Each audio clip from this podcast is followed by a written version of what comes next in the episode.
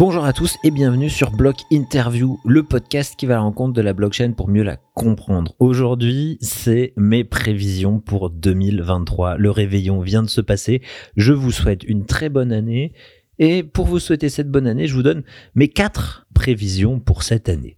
La première, c'est étant donné qu'on sort d'une année un petit peu compliquée, c'est la contagion de plus en plus de projets risquent de tomber. Et oui, winter is coming, winter is lasting. La contagion, ça veut dire l'effet ricochet. Quand une grosse baleine tombe, typiquement FTX, les autres projets qui sont trop exposés au risque ou qui ont une mauvaise gestion de leurs fonds risquent de tomber en ricochet.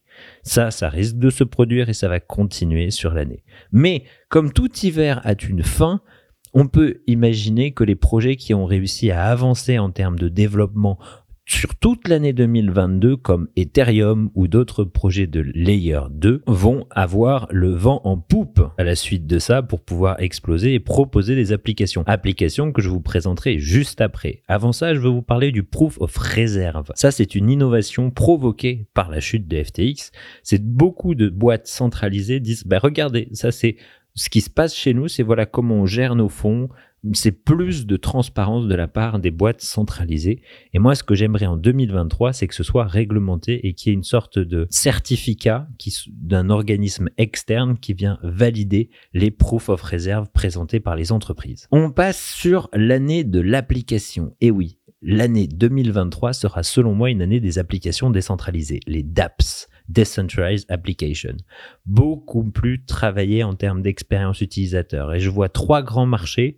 Le gaming avec des jeux qui vont véritablement sortir, puisque ça fait déjà 2-3 ans qu'ils sont en développement. La musique, on va avoir des NFT de musique, on va avoir des métaverses sur la musique. Ça, je pense que c'est quelque chose qui a vraiment explosé en 2023. Et les réseaux sociaux décentralisés autres que les GAFAM qui sont déjà en développement, qui ont été en développement en 2022 et qui ont des projections sur 2023. Donc une année d'application mainstream. Le troisième point, c'est une année corporate. Et ouais, avec déjà des grands pas fin 2022 avec Renault, Fiat, Starbucks qui ont proposé soit leur métavers, soit des NFT. On va voir de plus en plus de projets corporate s'inviter dans le Web3, soit en partenariat avec des boîtes, soit directement en lançant leur propre campagne, ce qui mettra un coup de projecteur sur d'autres projets Web3 par la suite. Une autre partie corporate, c'est le trade fee, donc c'est la capacité qu'a par exemple euh, JP Morgan de pouvoir trader des cryptos. Encore une manière de légitimer l'univers Web3. Et pour finir, l'année 2023 sera une année de la réglementation.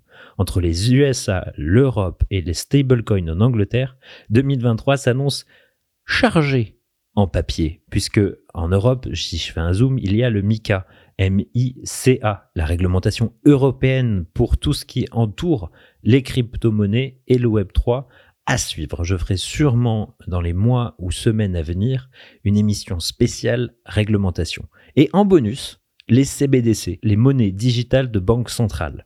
Entre la Chine, la Turquie et le Japon qui ont le monopole aujourd'hui en termes d'avancée, on va voir de plus en plus de monnaies digitales de banque centrale circuler sur les réseaux.